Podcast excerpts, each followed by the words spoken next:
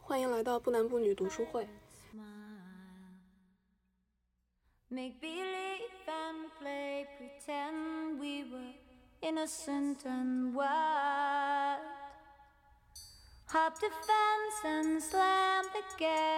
月经耻感是就是每个女孩可以跟我一起分享的，所以还好。但是女孩跟女孩的乳房是不一样的，有的人的乳房大，有的人的乳房小，所以关于乳房的悲欢就不相同了。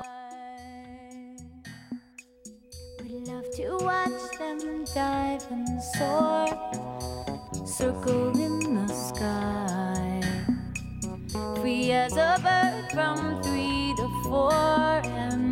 never know why。它不只是切乳腺和乳房，它还要切下面的胸大肌，然后包括要做腋窝下面的一些，呃和颈部的淋巴的清扫，那其实是一个很大范围的一个切除。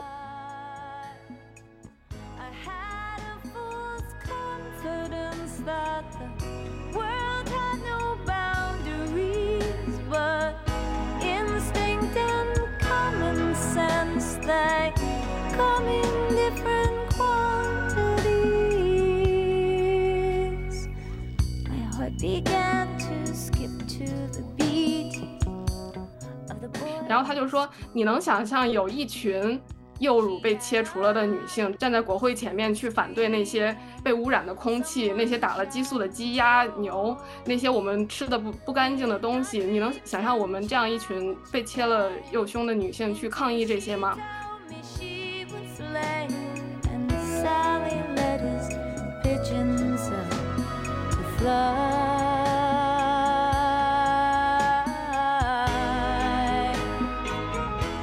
就相当于，其实，在医生在做医疗治疗的时候，他是不信任患者的。那么，在中国的这样一个社会环境下，那他的这个不信任，不单就你面对的其实不是患者一个人，你面对的是整个家庭。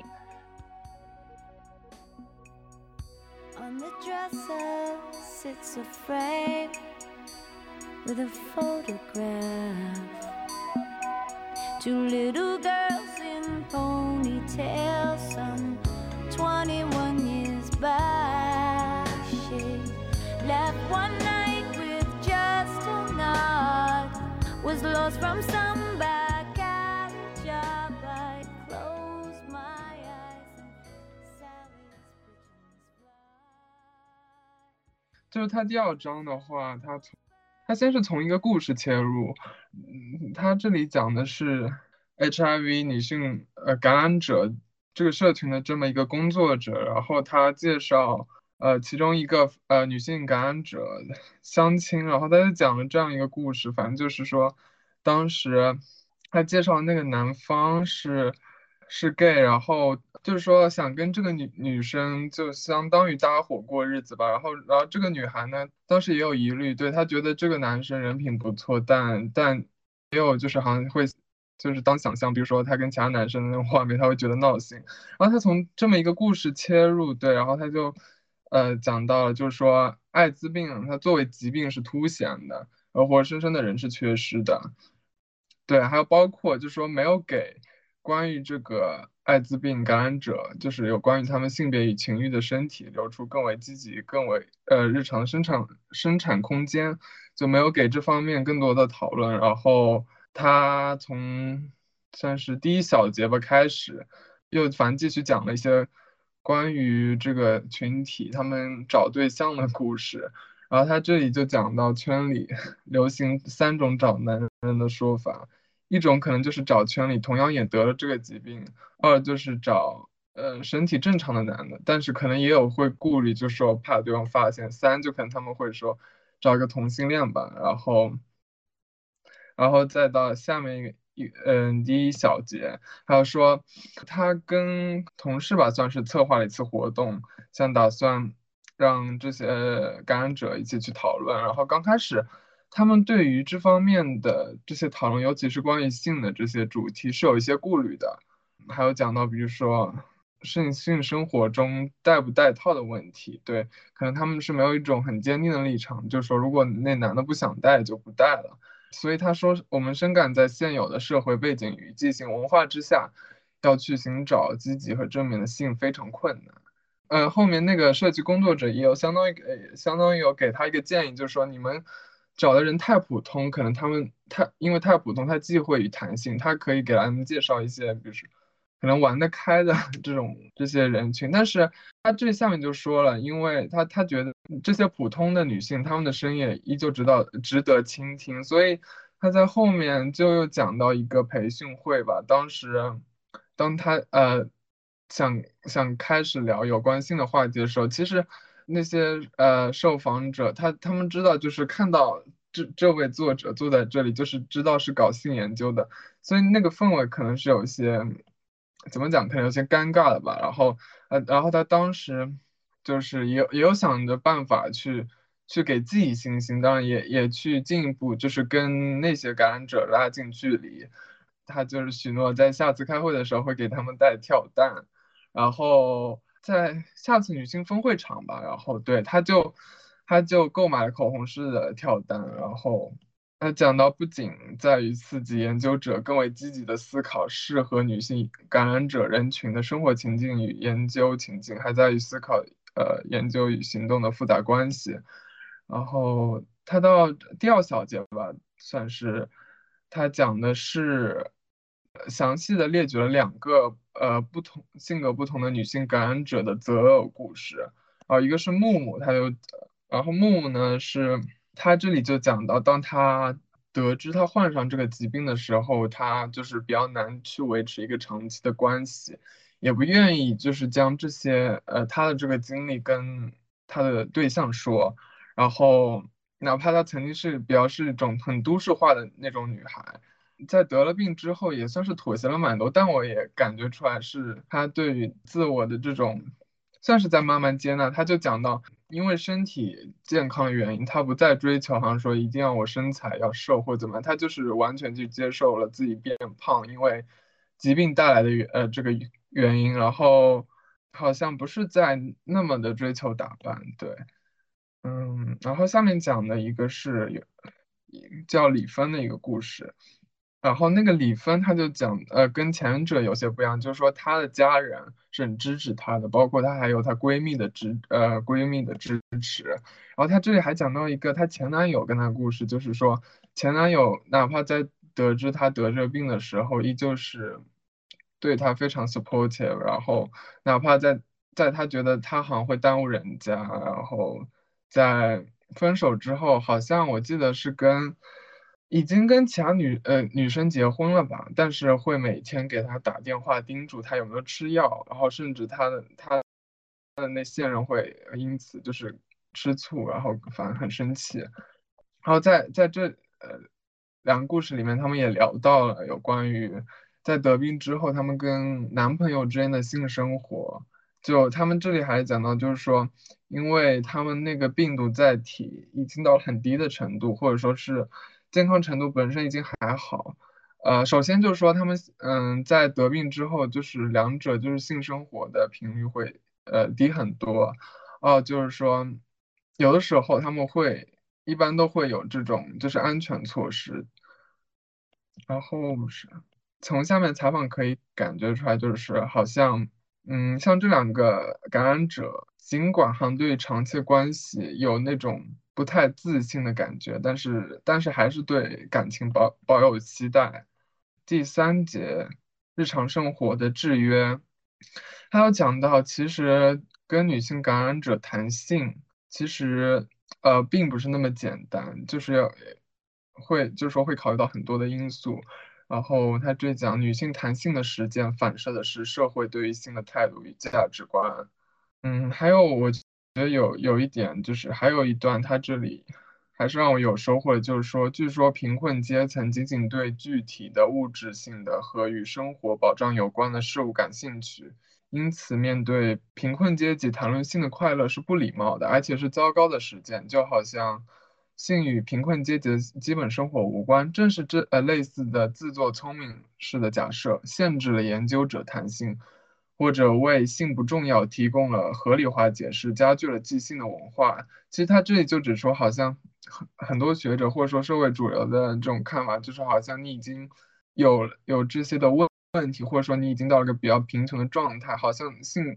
就是它自然而然就是跟你好像就没有关系，就好像是缺席的。啊，但在这里他反驳了这样的观点，所以他也说，这也是为什么学术界对于身体性情欲的讨论要远远滞后于生活的原因。对，然后我其实看到有两个比较，我觉得有两个比较有争议的点，就是一个是 A 那个女性的 HIV 携带者在他们要进行性行为，然后男方说要不戴套的时候，然后他们也不会坚持，这样真的好吗？但他后来有解释，就是说他的什么，对吧？就是什么病毒的那个就是没有减，相当于说就是没有没有发展，然后感感染的可能性极小，然后他们。然后就，但是又在那个整整个社会整体上对于 HIV 的携带者会有偏见的情况下，然后男的又不愿意戴套的情况下，他们不会说我要把这个事情告诉这个男的，他他想要戴套，然后又没有办法拿出理由说服这个男的，然后只好去只好去顺从他。我一个是觉得这件事情有一些争议性，然后另一个我其实有一个问题，就是那怎么样，女性的 HIV 携带者难道就真的就是？没有什么可失去的了吗？就是哪怕他是一个 HIV 的携带者，他在跟男的发生性行为的时候，如果不戴套，对他自己就没有什么危险吗？那起码他有怀孕的这个担心，对吗？然后就好像这里面就好像把这个只把这个问题的点可能放在说，因为我不不用担心感染对方，所以可以不戴套这个这样一个逻辑里面。但是我就在想。如果不戴套的话，对于你自己也是有风险的，而且你会有那个免疫力过低的这种风险，对吗？所以，我我觉得这是一个就是一个点，就我觉得还读起来挺奇怪的，因为他其实不太介绍这种背景知识啊什么的。比如说你感染对方的可能性极低，那你是不是那应该也不是就是完全不可能感染对方？那万一对方被感染了，那会有什么样的复杂的故事？然后他这里面就是也说的比较少吧，这是我读这一章的一个问题。对，其实你刚刚讲的那一点确实有困惑到我，就是我觉得哪怕他这个几率在很低的情况下，但是你没有在告知对方的情况下，哈，依旧发生这样的行为，其实我就觉得无论是男或者是女，就是对对方的一种不尊重。当然，就说他既然从这本书来讲，就是可能。也是从感染者的角度尽量去理解他们，但是我还是觉得，就是说，他他还是有风险的，所以我觉得最好的方式就是应该告知。但也像这本书讲，他其实我我当时在看第一个故事的时候，就会想到，嗯，那个那个女性感染者以及那个呃，他相亲的那个对象 gay 嘛，然后他们的这个故事就好像说。两方都迫于传宗接代或者之类家庭观念这种原因，对对，搭伙过组成家庭。但是我在看的时候，就我我自发性的就可能觉得，就是说，如果只是因为这种观念，就好像并不是一个全部的理由让你去做出这些行动。但是另一方面，我也觉得，就是说，可能我我所处的这个怎么讲，一个生活经历，确实就是。就是说，他们跟我们确实是不一样，所以好像我从那么一个高度去指责也不太好。对，就但是但是在在我刚开始看的时候，确实对有点困惑这些点，我就觉得，比如说这些传统观念带给你一些压力，但是你真的要去做这样的选择吗？就是我当时就是会有这些困惑。对，感觉发生性行为然后不戴套，对于他们来说可能只有两条路，一种是就是。告诉他们自己是 HIV 携带者，我觉得不太现实。另外一种可能就是对他们来说，我已经测过了这个病毒，然后我觉得自己只有可能百分之九十九的概率并不会传染，那么我愿意冒这个百分之一的风险，去隐藏自己是携带者这件事情。我觉得他们的出发点可能是这样子。哦，对我，我觉得一个很现实的就是，如果我想渴望一个那个两性关系，我渴望一个就是，呃，别虽然不一定是要跟他结婚什么的，但可能有一个情感寄托的一个关系的话，不暴露这一点的话，是一个常人会采取的策略，或者说是观察一段时间以后，等这个关系成熟了以后，才去暴露，可能才是一个成熟的策略。嗯，就对。确实是，这就这个可能是为什么他们不去说吧。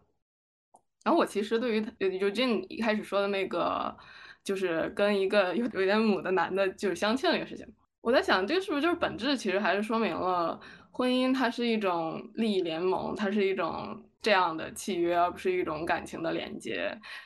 你看这个男的，应该也不是说要从他身上去怎么讲，去寻求。性啊，或者是感情啊，因为就没有写任何关于这方面的东西。这个女的肯定也不是嘛，而且这个女的她明显是 follow 的是后面那个三种 pattern 的最后一种嘛，就是找个 gay 嘛，就放一个男的在身边嘛，就肯定也不是说她是寻求性或者是呃或者是感情，很简单嘛，就是你刚才说的，就是搭伙过日子嘛，就是就在这个社会上还是显得比较正常，然后可能到时候生活的时候互相有一个照应，比如说。他是一个携带者，那他有一天是有可能发病的。他跟这个没有没有感情基础的、没有这种异性相吸的感情基础的利益交换的话，是不是也可以支撑呃支撑一种就是呃婚姻的这种模式呢？然后就是对方可能就是到时候在我有一些危难、有一些不方便的时候，然后来照顾我一下什么的。然后我们就是，我觉得他们可能就是寻求的是这个吧。哦，其实我还是想说一下，就是不知情，呃，就是不告不告知对方真实情况的这个问题。就是其实我觉得，呃，就是这个身份的转换其实蛮有意思的，因为有些人他其实也是从自己伴侣那儿，就是导致自己 HIV 的，就是得艾滋的这个事实。然后那现在他们，就是其实他们的这种自信并不一定是完全有理论依据的，就是他自信自己不会传给其他人。那其实。这个是不是他又从一个受害者变成了一个就是潜在的可能的这样一个加害者的这样一个角色呢？其实我当时是有这样的一个想法的。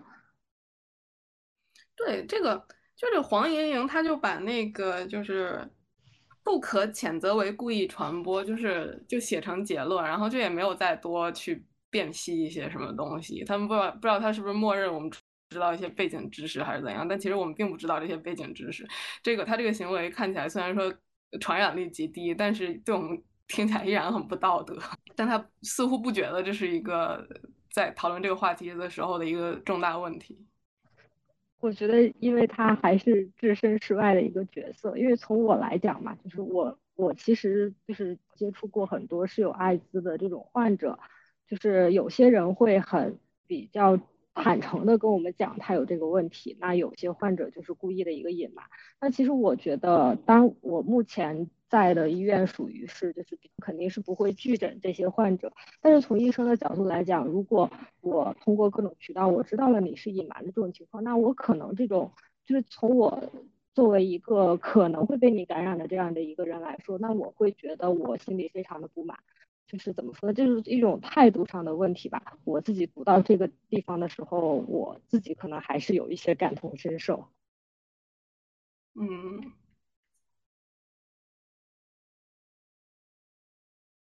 这一章是不是大家没什么问题？那我们走过下一章吧。下一章感觉好像更那个话题更多一些。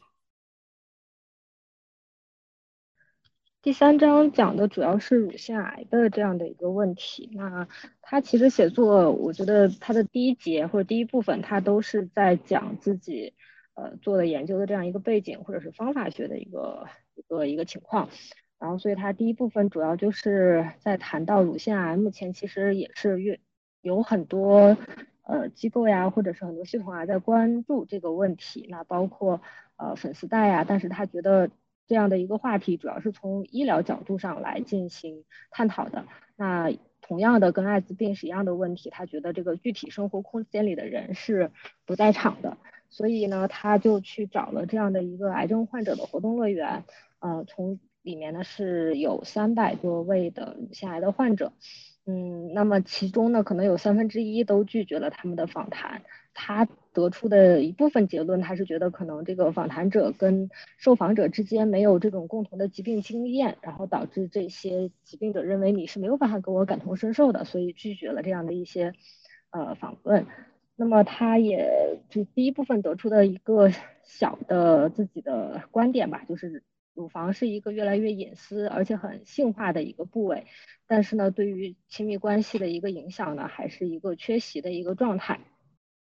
那第一部分呢，首先就是从这个患者的确诊的这样一个情况来讨论的。那当患者确诊之后呢，我觉得对于绝大部分的人来说，就是患癌症的人来说，都是一个比较崩溃的一个状态。那尤其乳腺癌，它本身是一个相对发生年龄比较低的一种疾病，嗯，所以呢，当这种理所当然的健康的身体突然间被打破的时候呢，很多人都是处于一个不能接受的崩溃的状态。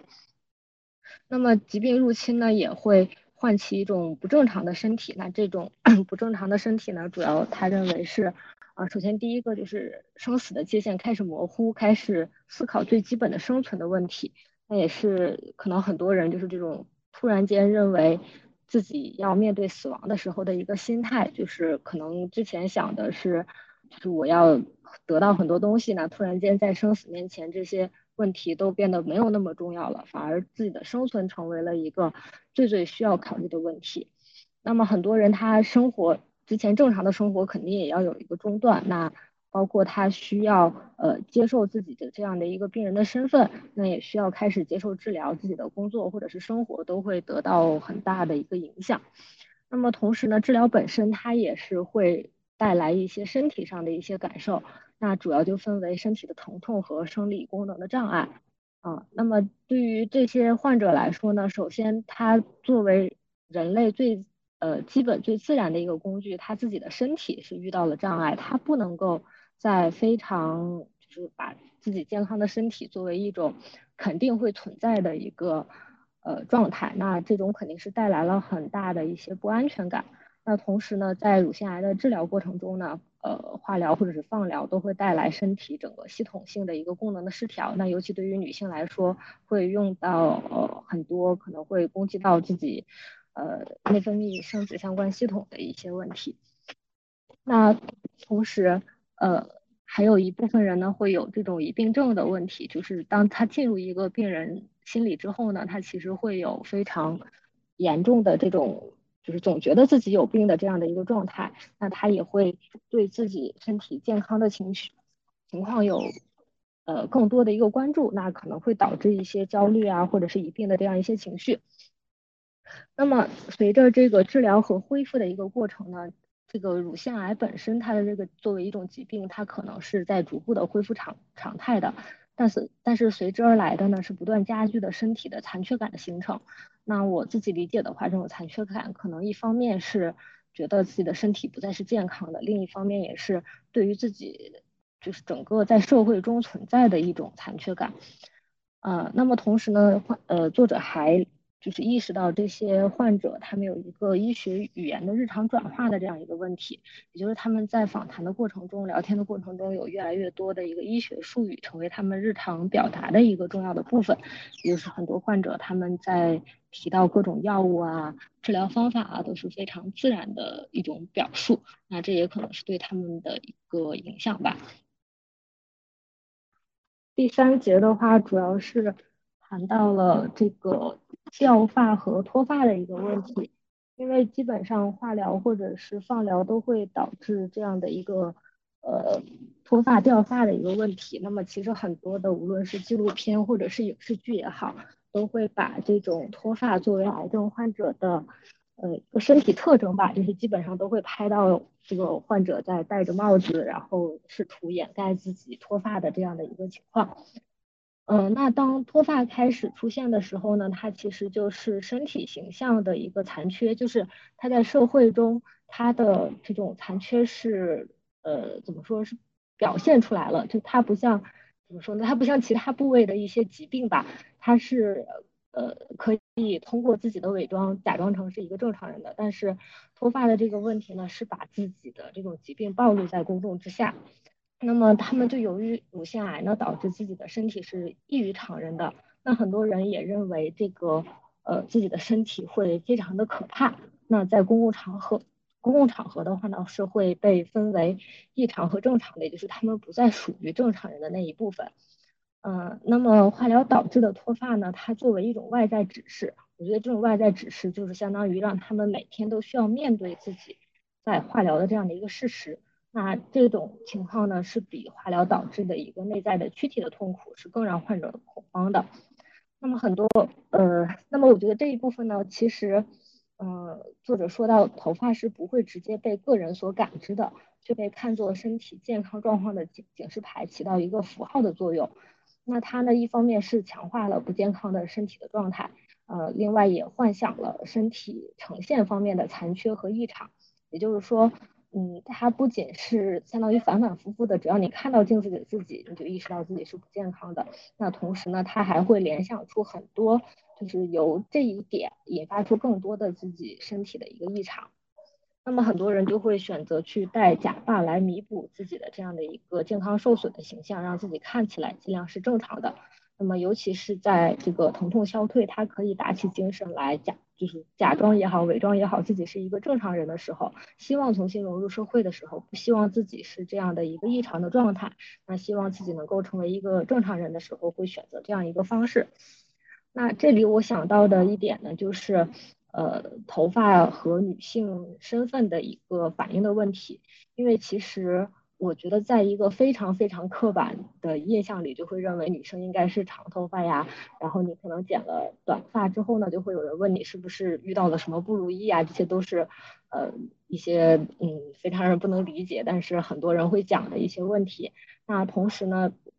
更细节一点的话，那比方说嗯很多人会认为怀孕之后要去剪短发呀，可能你这样。呃，就相当于你会为了另一个生命来放弃自己的一些形象。那同时呢，对于一些职场要求，尤其是针对女性的，那比方说像护士啊，一般护士之前都是要戴那种发髻的，所以基本要求都是长发。然后还有空姐的一些发型啊，以及对于呃所谓的在管理层的这些女性啊，都会有一些发型的职场要求。那我就这里就有一个想讨论的点，就是这种头发和发型。是不是也是一种对女性就是该有什么身份的一个刻板印象的反应？哎，我觉得这个问问题很好哎，就是我大概几年前就是从长发就剪了一个很短的，然后。我就只是想剪一个很短的，然后结果我去上班了以后，我们办公室的人都问我，你是不是遇到什么感情问题了？然后我当时真的是很震惊，我想说为什么还有这么老土的想法？就是如果他们不提的话，我是不可能 想到会有这种事情的。然后但是很多人就问我，然后哇，我我当时真不知道怎么说。然后但是我后来又发现这些就是。这样一个想象好像不只是对女孩子有，就是好像就是对年轻男女好像都有。因为后来我们同部门的有一个有一个男生，他本来是那种就是长卷发，然后他有一天就剃了光头，然后他剃光头那一天就大家就都很震惊，而且很多人也也问他说你是不是有什么感情，你是不是有什么情商啊？为什么为什么突然要剃发？然后我就突然就觉得剪发跟跟这个受情商。对我之前也是反复被问这个问题，要不停的解释，就可能是一些小说里面有提到吧，就是就好像要跟过去 say goodbye 的这样一种反应，所以要去剪头发嘛，可能是这样的一些网络文学带来的。对，我就很震惊。嗯，但我想到这个问题，其实看就是对职业这方面吧，因为呃，比方说关于。呃，头发和性别印象这些，就是尤其是在一些特定的职业中，那比方说，就是我提到的这些护士嘛，尤其像，嗯，就是不能太短嘛，还是不能太长，不能披头散发。像像护士的话，就是我不太清楚他们具体的要求哈，但是反正之前他们是一定要戴那个护士帽，就是一定要绑发髻戴护士帽，但其实这种对于一个护士她的工作来说，其实是更不方便的。那我觉得是不是就是，其实是把呃他的一个专业形象和他的一个性别形象给放到了一起，就是要求他们要去做这样的一些事情。护士帽的功能是什么呢？其实我一直想问，我把我一直把它理解成类似厨师帽一样的东西。对对对对，其实是这样的，其实是这样的。但是但是其实呃，就是现在这几年吧，我不清楚其他医院哈，反正就是我之前在实习的大临床综合医院是这样的，就是可能从一八一九年才开始，就是把那种就是像一个大蝴蝶结一样很好看的那种护士帽变成了普通的，就是可以把头发罩在一起的这种帽子。就其实之前它可能就同时兼具了 两种功能吧，但是我觉得它其实并不不非常利于这个工种本身它的作用的发挥。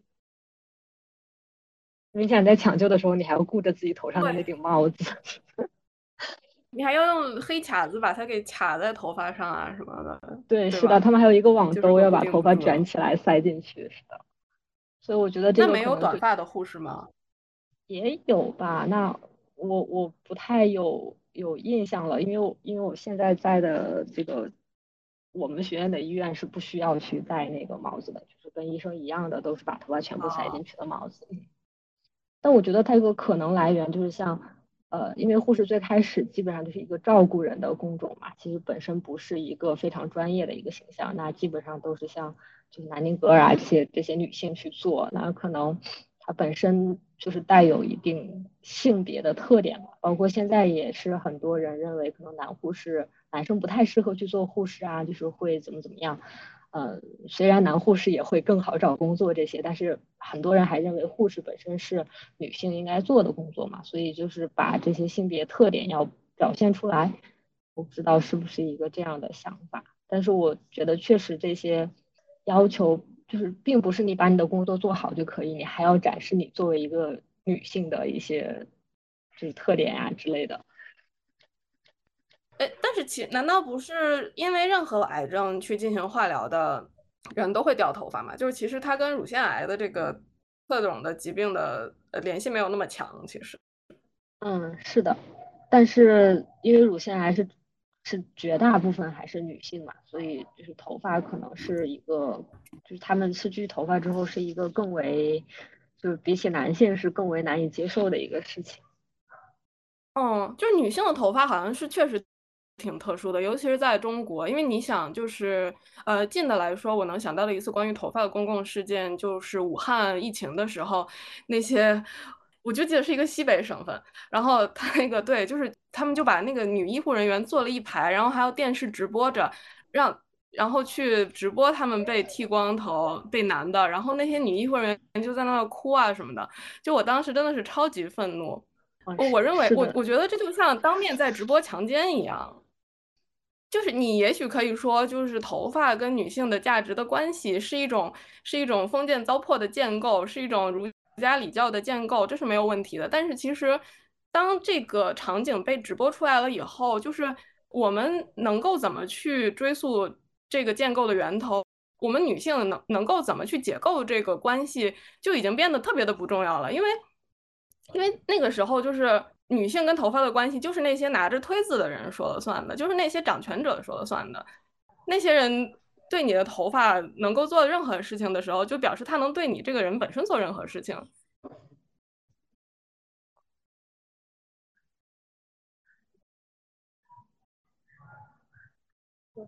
大家没有什么要说的了吗？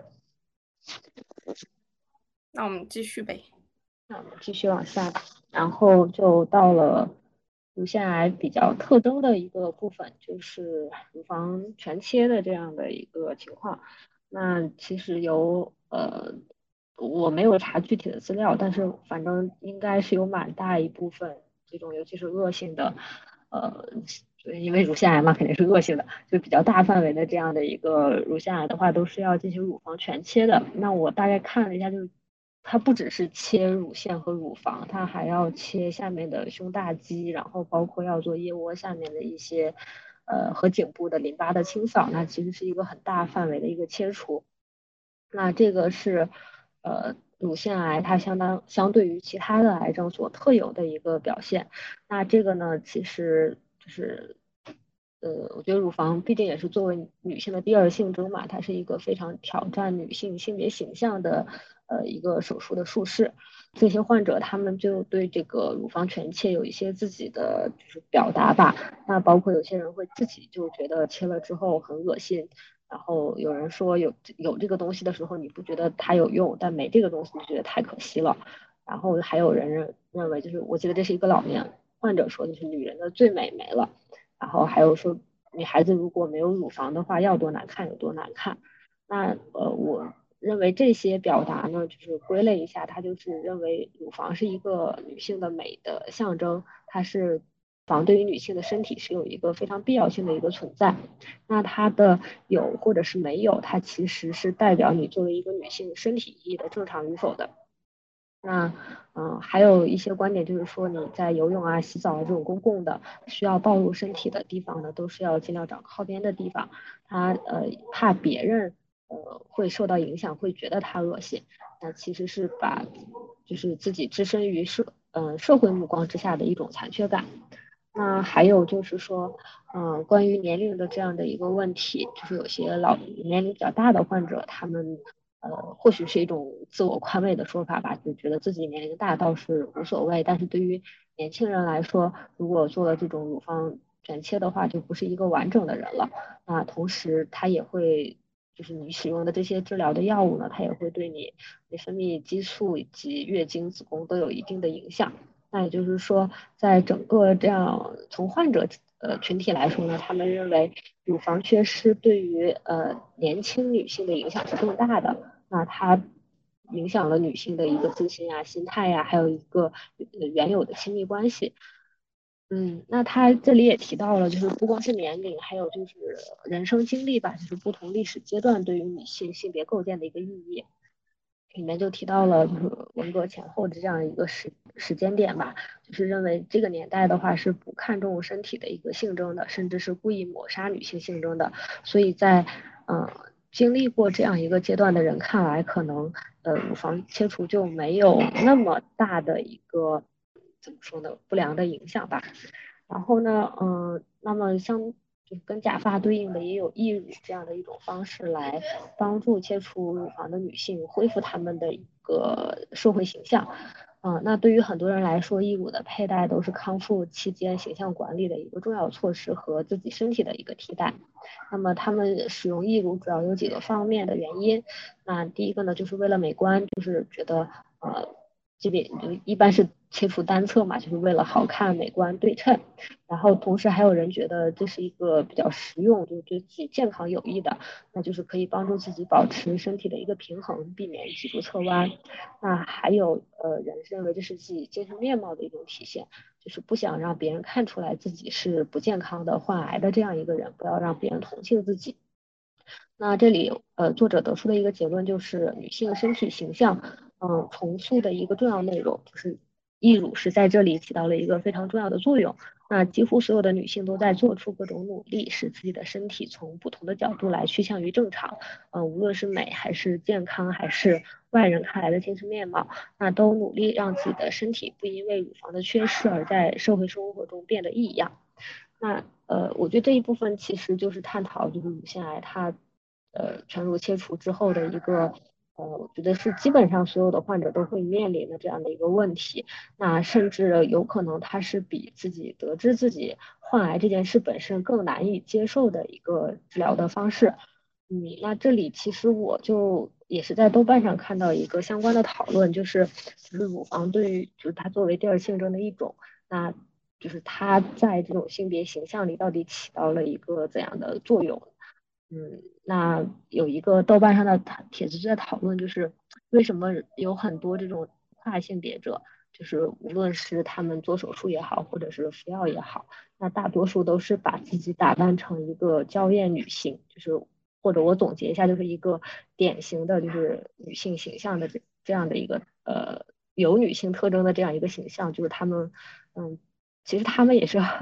就是使用义乳很很多的一个人群，就是他们会把自己的胸弄得非常大。那么他们的这种女性形象是来自哪里的呢？是不是它是一种更加的呃有男性凝视特点的一种女性形象的反应？就是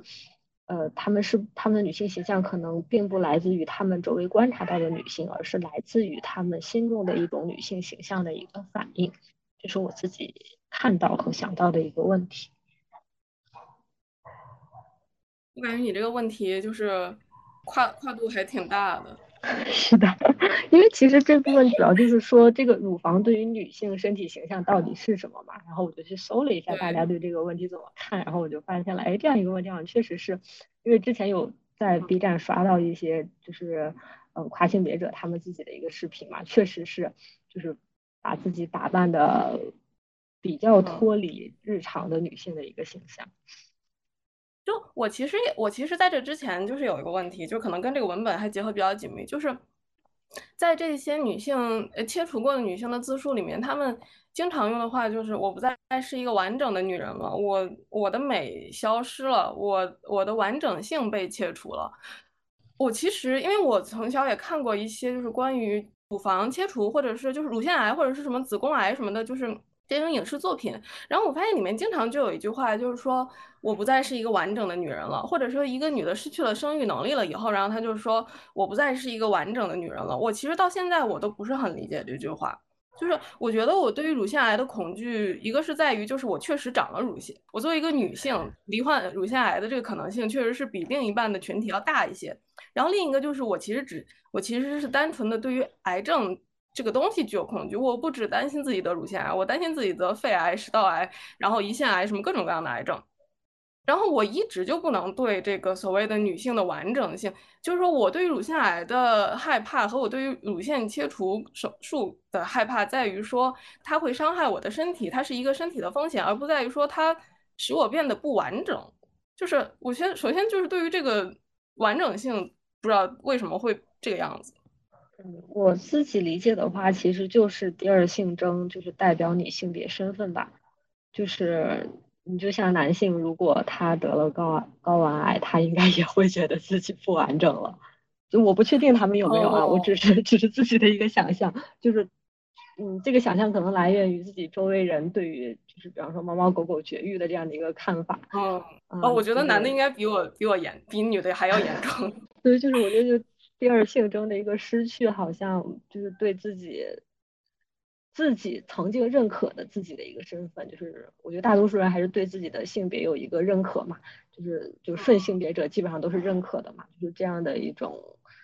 突然间好像你没有这个性征了，你就好像开始不能对女性身份，对。对对对对，就是女性身份不完整了。就是你们在在线的都会这么会这么觉得吗？或者说有有一丝能够共情吗？就就是我可能可不知道是不是因为我从小都对乳房这个东西只是觉得它很碍事啊什么？就我觉得我不是就是不是感同身受，但是我能理解他们的想法。对，就我可能从小就觉得我我开始发育我就会很自卑。其实我对于乳房的 complex 可能真的是到了快二十岁然后才才解开，我才可以跟它和谐共处。那么之前我都很讨厌我长乳房这个事情，所以我可能就是从小就会觉得，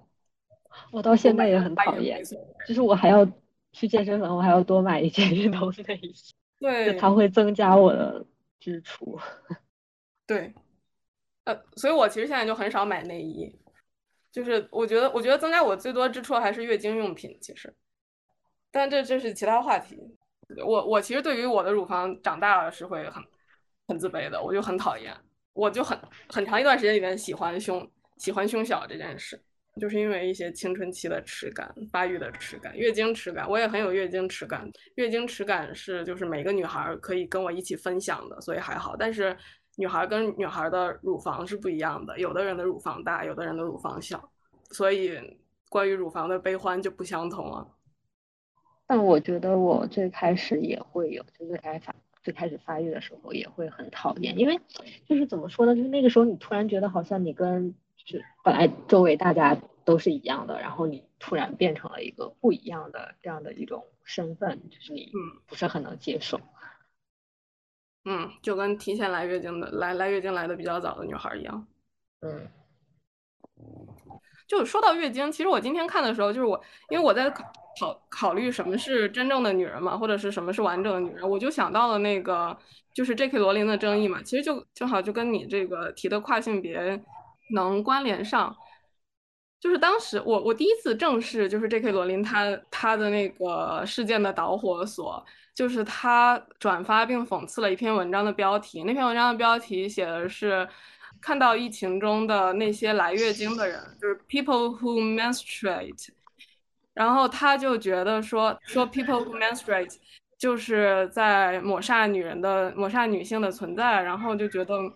就是说你明明可以说女性，你为什么一定要说一定要说那些来月经的人，就把一些他认为的不知道牛鬼蛇神啊什么的包括进去，然后模糊模糊女性这个群体，他可能是这么想的吧。但是那篇文章我第一次认真的看，我觉得他说的还挺有道理的呀。他其实文章里面说的是，对，就是一个月经期间的 hygiene，还有就是公共设施的问题。然后他就说那些女孩、那些女人，还有那些还在来月经的人，他他其实代指的就是跨性别男性的那些群体嘛。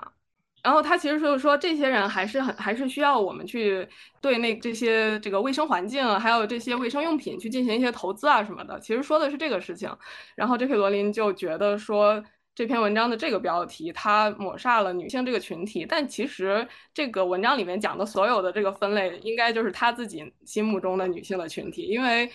这里面有女孩，然后有女人，然后有那些生下来是女的，然后变成了男的，但是依旧还在来月经的人。其实。这个群体可能就是对于性别的认识比较本质的那些人所认为的女性那个群体吧。然后我想说的是什么？就是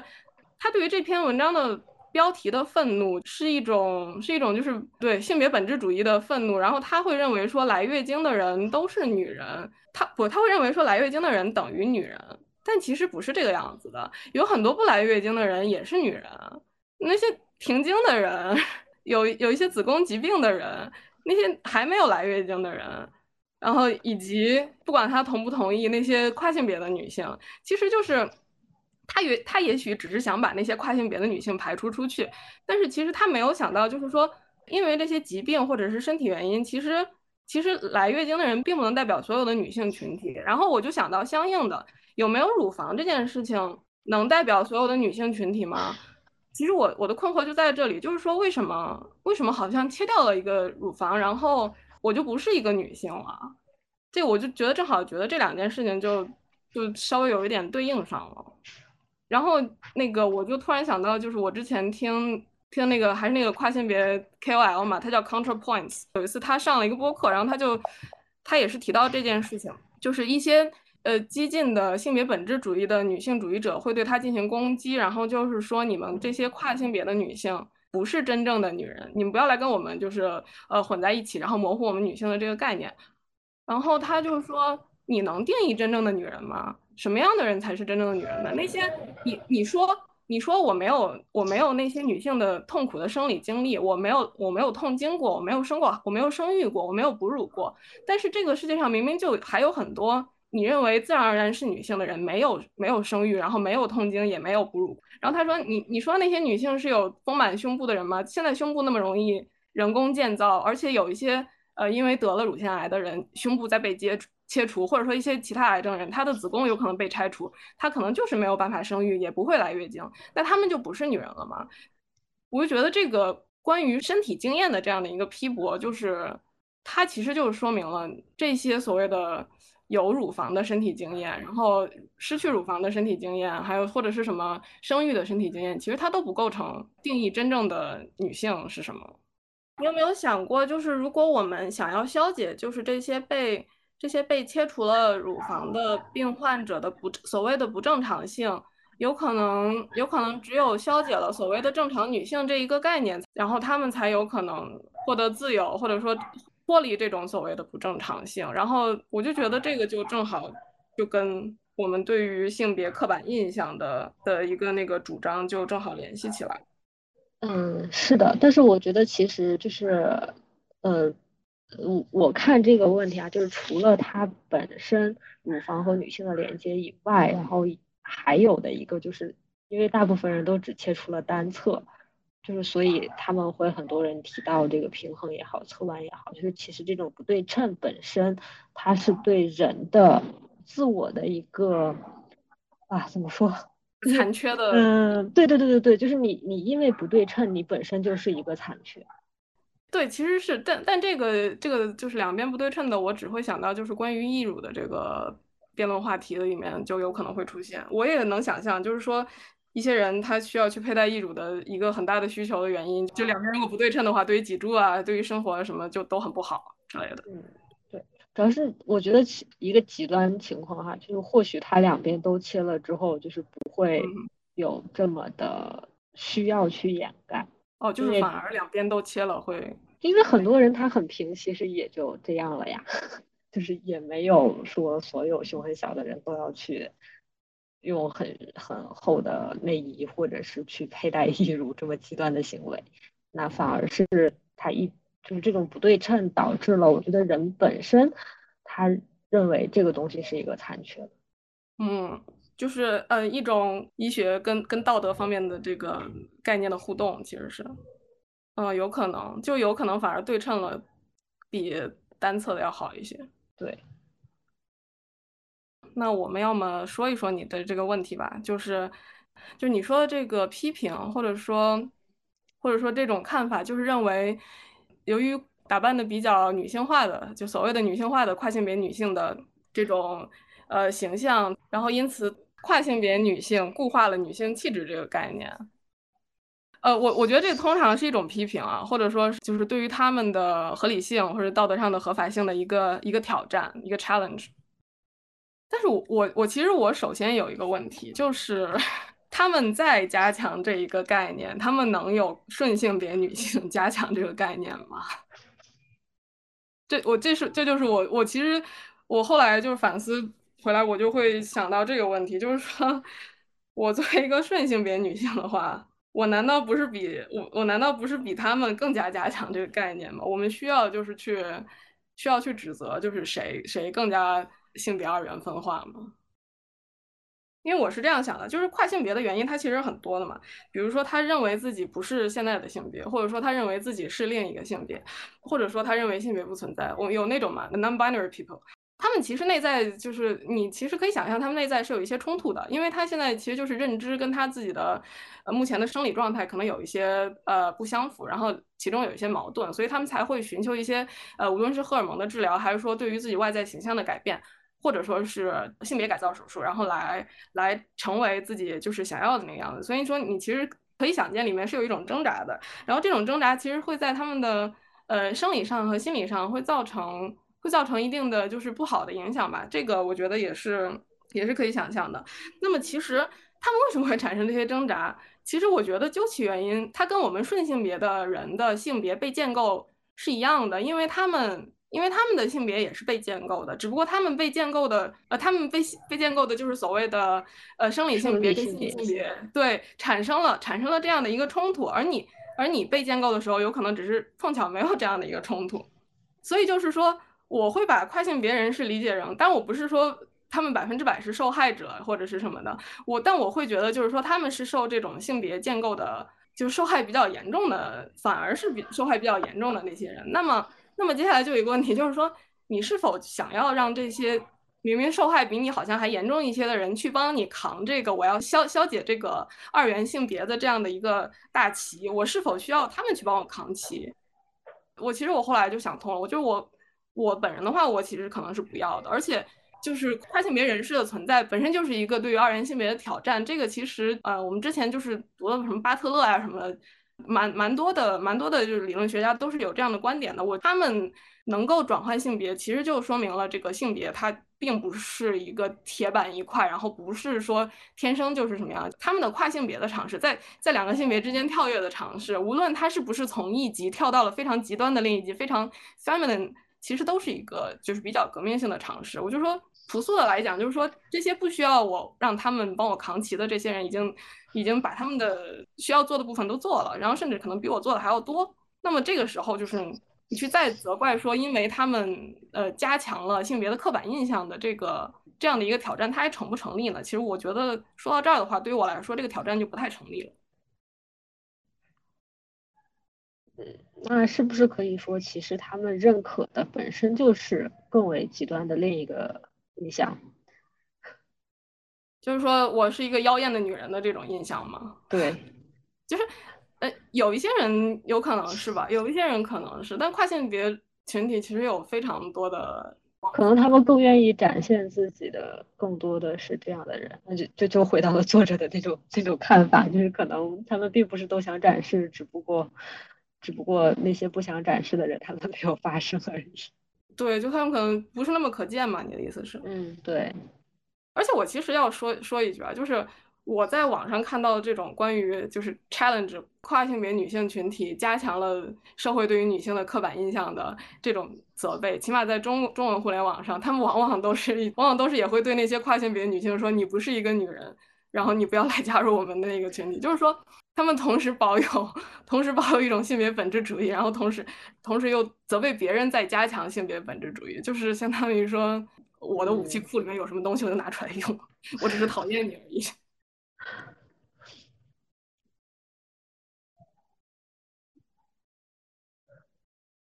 对，那我们要继续往下吗？嗯嗯，下一部分的话就涉及到的作者就是比较想讨论的一个问题，就是亲密关系的挑战的这样的一个问题。那首先第一个点就是一个让我非常不能不能认同的一个点，就是有很多患者他们的乳房切除手术不仅需要自己签字，还需要配偶的一个同意。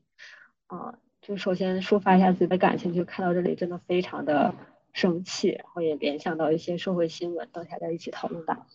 然后首先呢，第一个呢，就是认为就是是整个医疗系统，他呃认为应该考虑到作为配偶他对缺失身体的一个接受的程度。那同时的话，由于这个治疗本身，它无论是切除。乳腺，然后以及使用的药物，它都会导致雌孕激素的一个减少，导致绝经啊、妇科疾病啊，然后从而降低这样一个性生活的满意度。嗯，那同时的话，就回到上一个问题说到的这个年龄的问题，因为可能更多的人会认为这样一个亲密关系的构建，影响的更多的是年轻的一个女性。那对于年轻女性来说的话，无论她们自己还是其他患者，或者说整个社会，都会认为乳腺癌之后，或者说乳腺癌本身，因为它毕竟会影响生育的一个过程，它可能是年轻女性进入婚姻的一个障碍。那么也因此是很多年轻的女性愿意就是承受一个非常痛苦的乳房再造的这样的一个手术。那同样，它。又提出了 HIV 里也提出过的这样的一个问题，就是性在生命危险面前到底是不重要，还是因为畸形文化，所以我们才不去谈论它，才在这个问题的讨论中就是没有声音的一个发出。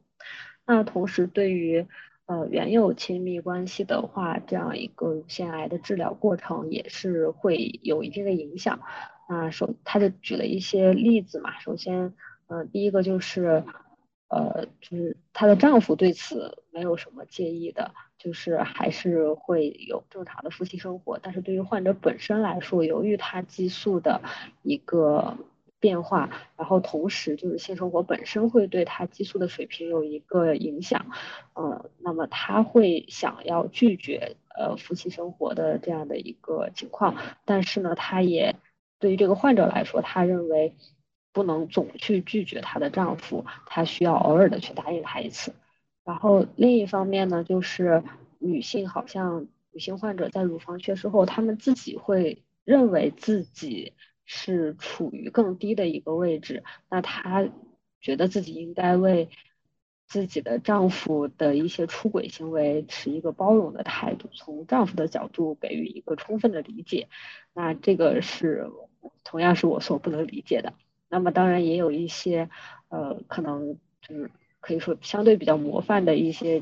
亲亲密关系，那可能他们的丈夫会提供更多的一个情感的支持，那么这个都是以一个非常好的感情作为前提。然后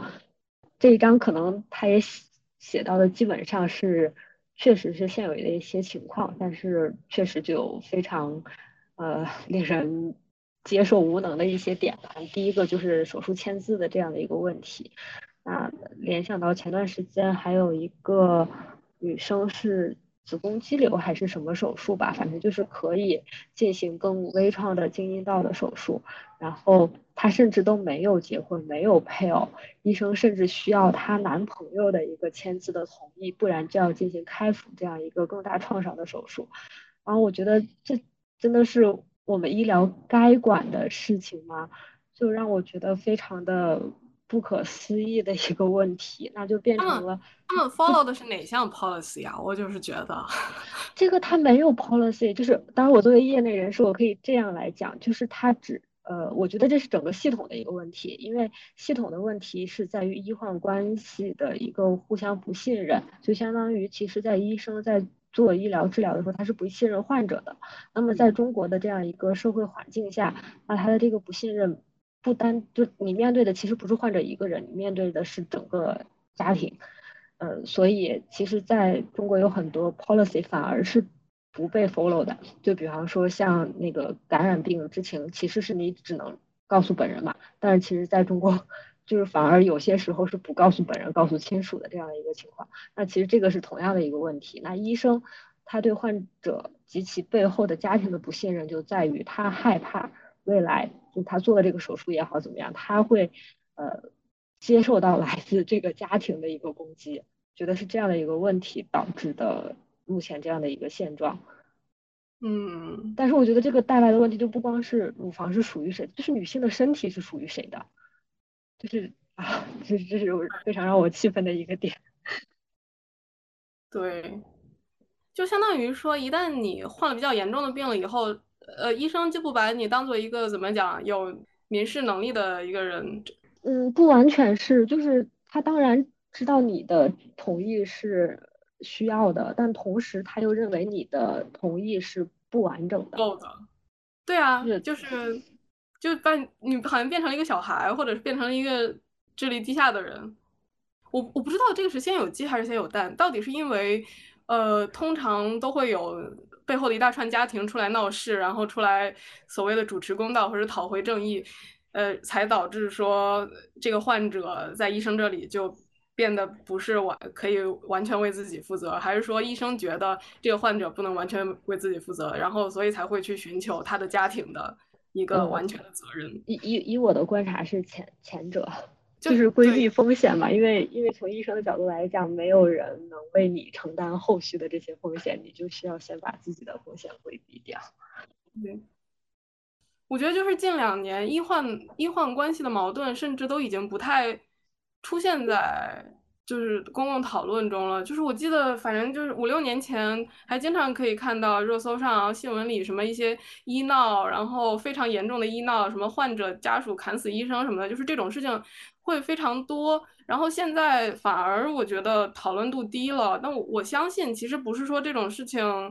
这种事情它向了一个好的方向发展，而可能是反反而这个事情变得不可见了，或者说因为大家视而不见了，太多了。作为一个业内人士，都已经愤怒不动了。对，有可能说医生，对，就已经医医生已经没有余力去闹了，因为每天加班加太多，因为没有人来当医生，或然后或者说他们已经退缩到不能再退缩，就是已经无限的保守，然后然后当他们无限保守的时候，然后他们的责任可能也就相对来说就是小一些，然后就反而这种事情就不可以被看到了。但这也许不是对于患者和医生来说是最好的一个情况。对，其实最终受害的一定是患者，因为当医生都不敢去做这些的时候，那就像我说的，就是这些女性所面对的嘛，就是那如果她的丈夫不签字呢，难道她的癌症就不治了吗？就不切了吗？嗯，然后像那个女生一样，那她的家长、男朋友来决定她是否能够用一种更微创的方式来解决自己的问题，那我觉得连相当于这个时候女性就不被当做一个人来。那难道男性睾丸癌手术的时候有没有问过他老婆的意见呢？哦，对哦，我我觉得这个里面他最扯的是最后有两个女的说可以让他们去找，哦，去找，对，去找外面的，去找妓女，给你点钱，你出去你出去找吧，然后不要不要来烦我啊什么的。哎，但我觉得这个就又回到了最开始你说的，就是 HIV 那个部分讨论到那个问题，就是婚姻的本质可能就只是一个大伙过日子。嗯，就是就是夫妻生活可能对于一部分的夫妻来说，就是一个怎么责任或者是工作的内容，他们本身就不认为这个应该就是因为有情感在的基础下。而是认为婚姻带来的这样的一种义务，那么他现在可能由于自己的身体原因，不是特别能履行这种义务，那他就把对方的义务，就是需要保持婚姻忠诚的这个义务也给减去了。对哦，确实，哎，对我我那我现在其实觉得就是，嗯，就是这些女性她。呃，对于自己的乳乳房的处理，这有很多需要顾及丈夫的这一点，然后包括说保证丈夫的性欲可以发泄，这个真的是一个伪命题。但是就是的这一点，其实就变得比较好理解，因为因为他现在作为一个就是有疾病的躯体，然后他一定是他可能会认为就是自己还是在婚姻中有一个人帮忙照顾他，然后可以支持。会比较好，所以他们的这种维持婚姻的倾向，或者维持两个人亲密关系的倾向，其实说不定反而更好理解一些。哦，我突然想到，就是不是那个有那个安吉丽娜·朱莉嘛？她不是，对，她只是切了部分乳，她只是切了乳腺，切除乳腺，她不是，嗯，她不是扩大清除，就是这里讲的都是扩大清除。没有乳腺是不是就不能哺乳啊？对，它就不产生乳汁了。普通人可以切吗？没有医生会给你切。为什么？他他没有适应症嘛，就是你不属于治疗的适应症。哦，那倒是。嗯，就像就像如果你没有呃性生活史的话，你的一些经阴道的操作，就是医生都是会尽可能的去避免的。然后如果要进行的话，就会变成我刚才说的那样，你的父母要去同意。如果你没有男朋友，男朋友要去同意。对，就是我们去体检的时候都会说，就是结婚了没有？我想说，结婚了没有有什么意义啊？就是你的彩超是金福还是金银堂？就你你你确定你是要问结婚了没有吗？哦，之前不就有一个很尴尬的事情嘛？就是应该是真事儿，就是好像有一个四十多岁的女性吧去体检，然后体检完之后，她就把那个妇产科医生给告了，就是因为。她是一个处女，然后那个医生进行了基因道的检查，然后那个医生也很委屈，说那她四五十岁的一个年龄，难道我要去问她你是不是处女吗？好像也很侮辱人。哎哎，对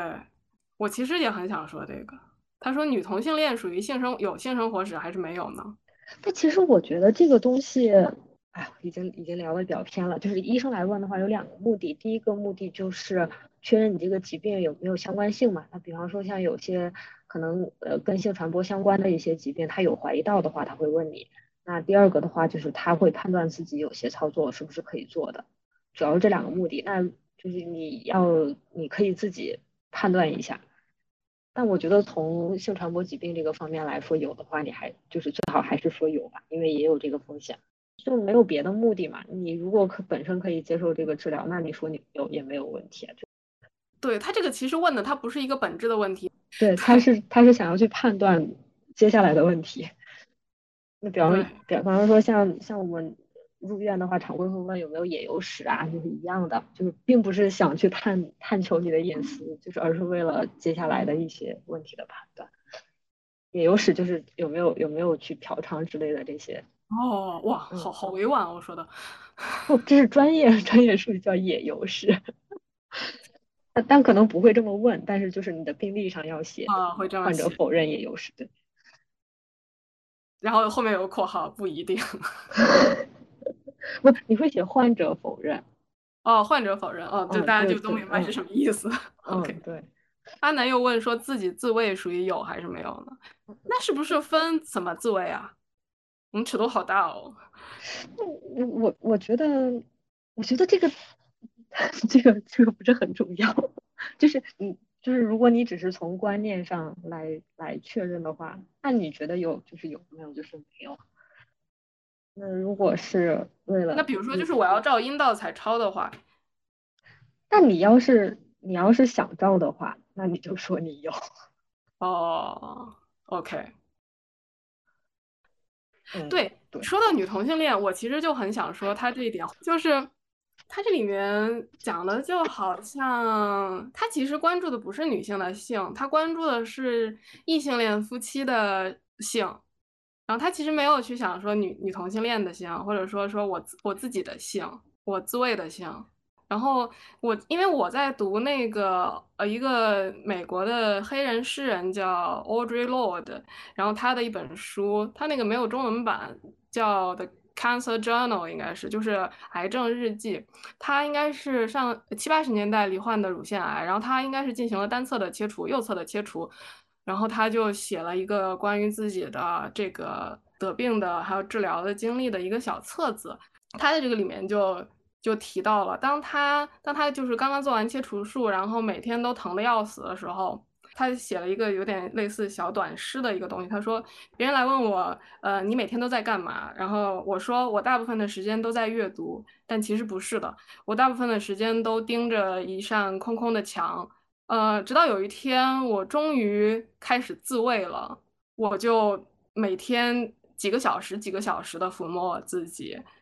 那个自慰的感觉非常好。虽然虽然它带来的火光是那么的微。微暗，然后又闪烁不定，但这个好像终于标志着我能从这样的一个痛苦之中开始解脱。就是说，他把他能够自慰当做一个，当做一个自己就是病情好转，然后气力恢复的一个一个象征。然后他对他，然后他在这本书里面不止在他的日记里面写，然后他在这个书里面也写了自己。然后他里面其实还提到，就是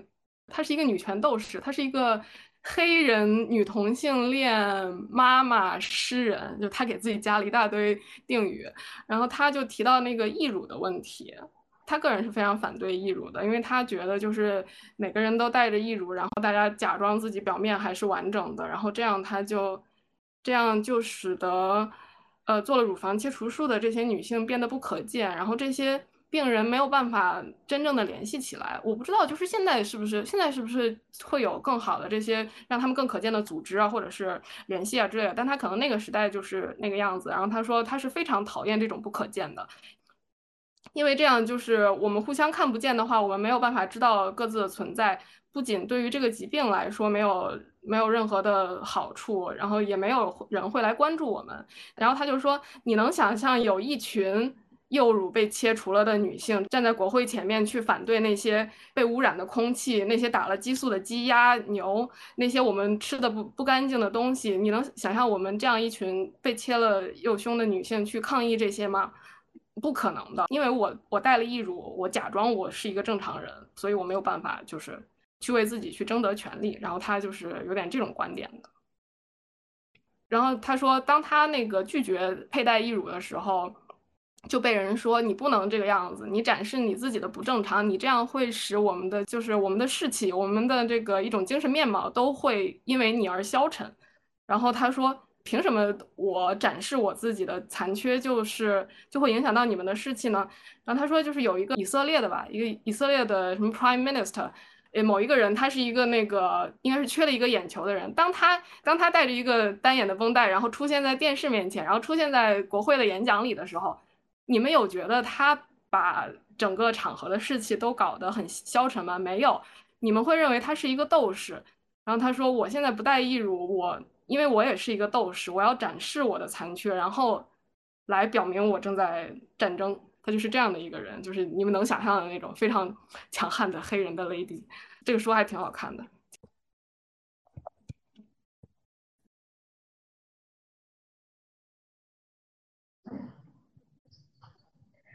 嗯，那继续往下的话，就是最后一节，就是作者给出了他自己的一个总结性的一个讨论，就是他认为，呃，乳腺癌患者他是一个嵌入社会的残缺的身体，呃，他除了作为乳腺癌患者以外呢，他还有其他的一些自我和社会社会身份认同的危机。那么首先的话，就是乳腺癌本身它呃生存率还是蛮高的，所以它本身这些患者还是会有社会活动，还是会有和这个社会的一个接触。那对于这些患者来说呢，主要有三种身份的一个挑战。那第一个呢，就是作为患者，就是他要接受自己病人的这样一个角色，接受自己健康身体的一个失去。啊，那呃同时呢，有很多人他会有因此而有这样一种就是自卑的一个心理吧，就是呃认为自己不能够被归为一个健康人的群体。那同时还有一部分人呢，我觉得这个还蛮好玩的，有点我不知道是不是有中国特色哈，但是反正感觉好像突然引起了一点点共鸣，就是就是他会强调自己的病人身份，就是因为这个病人身份可以带来实际的一个好处，就好像有点像倚老卖老、以病卖病的这样的一种一种方式吧，就是他强调自己的这样一个病人的身份。那同时的话呢，她还有一个身份就是不正常的一个女性，因为她失去了乳房，作为一个女性的话，她就性失去了一部分自己的第二性征。那对于大大龄患者来说呢，乳房可能主要是一个象征和符号的意义，是，自己女性身份的一个认同。但对于年轻患者来说呢，它一方面是有这样一个象征意义，同时呢，还确实会对他实际生活中的自我想象或者是他的亲密关系造成一定的影响。那第三个层次就是这些患者会作为不正常的社会人，就是他会由于这些残缺，无论是他治疗中的脱发或者是乳房切除，他认为呃自己的这样的一个残缺的形象是一种。对自我的一个削弱吧，会有一个自我否定的心态。那同时的话呢，他还会威胁他原有的亲密关系，以及和原有的社会群体出现脱节，就是他不会不愿意和自己呃身边其他人交往，他可能会认为其他人对他是一种同情啊，或者是怜悯的一个态度，呃，反而会跟自己的病友建立更多的一个关系。那这就是作者对整整个这一章节的一个总结吧，就是来讨论乳腺癌患者他在社会就是重新进入社社会中的这种三种身份的一个挑战。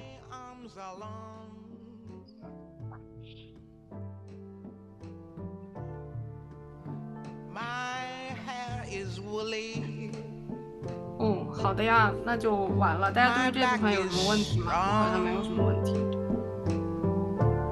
Strong enough to take the pain inflicted again and again. What do they call me? My name is Aunt Sarah. Sarah,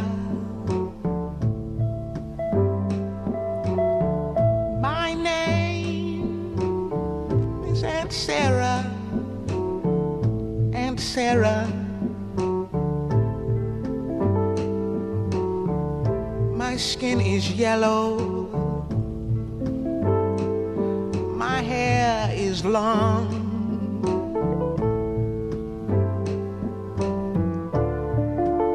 Between two worlds, I do belong. My father was and white. He forced my mother late one night. What do they call me? My name is Saffronia.